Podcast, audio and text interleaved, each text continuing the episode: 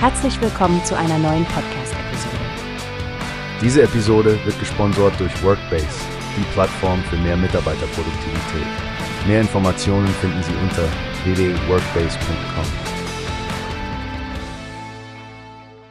Hallo zusammen und willkommen zurück bei unserem Newspace Podcast. Heute haben wir wirklich faszinierende Neuigkeiten von unserem Erdtrabanten, der Mondmission von der privaten Raumfahrtfirma Intuitive Machines. Nicht wahr, Stefanie? Ja, Frank, das ist richtig spannend. Immerhin sprechen wir über die erste private Mondmission. Und nach mehr als 50 Jahren hat wieder ein US-Gerät den Mond berührt. Es ist ein bisschen holprig verlaufen, oder? Absolut, Stefanie. Das Gerät namens Odysseus, liebevoll Odi genannt, hat es zwar geschafft, ist aber beim Aufsetzen ins Straucheln gekommen. Es sind jetzt neue Bilder aufgetaucht, die zeigen, dass mindestens ein Bein beim Landen abgeknickt ist.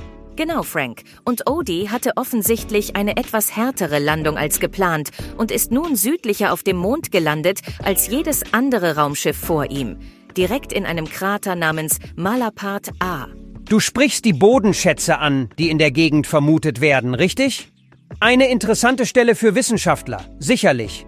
Aber der Nova Zeelander, so groß wie eine altmodische britische Telefonzelle, hat nicht nur Forschungsgeräte dabei, oder? Exakt. Neben den Forschungsgeräten der NASA hat der Lander noch rund 130 Kilogramm Ladung dabei, mit Raum auch für kommerzielle Unternehmen. Und stell dir vor, Frank, sogar Kunst war an Bord. 125 Miniaturskulpturen von Jeff Koons. Kunst auf dem Mond. Wahnsinnige Vorstellung, Stefanie.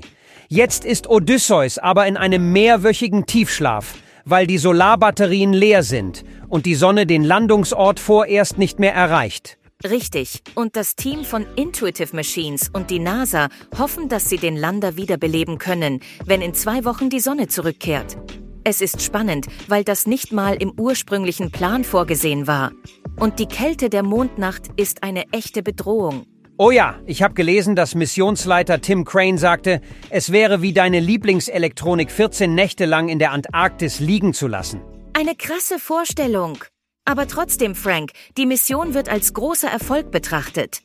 Intuitive Machines hat etwas erreicht, was bisher nur fünf Ländern gelungen ist. Eine weiche Landung auf dem Mond. Absolut umwerfend, Stefanie. Wir werden definitiv dranbleiben und unsere Zuhörer auf dem Laufenden halten, sobald es Neuigkeiten gibt. Bleibt also dran für weitere Updates hier bei Newspace. Bis dahin, Stefanie.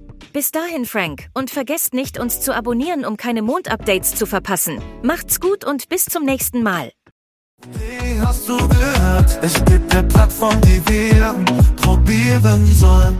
Workbase heißt die, hört dir das an. Mehr Produktivität für jeden Mann. Werbung dieser Podcast wird gesponsert von Workbase. Mehr Mitarbeiterproduktivität, hört euch das an.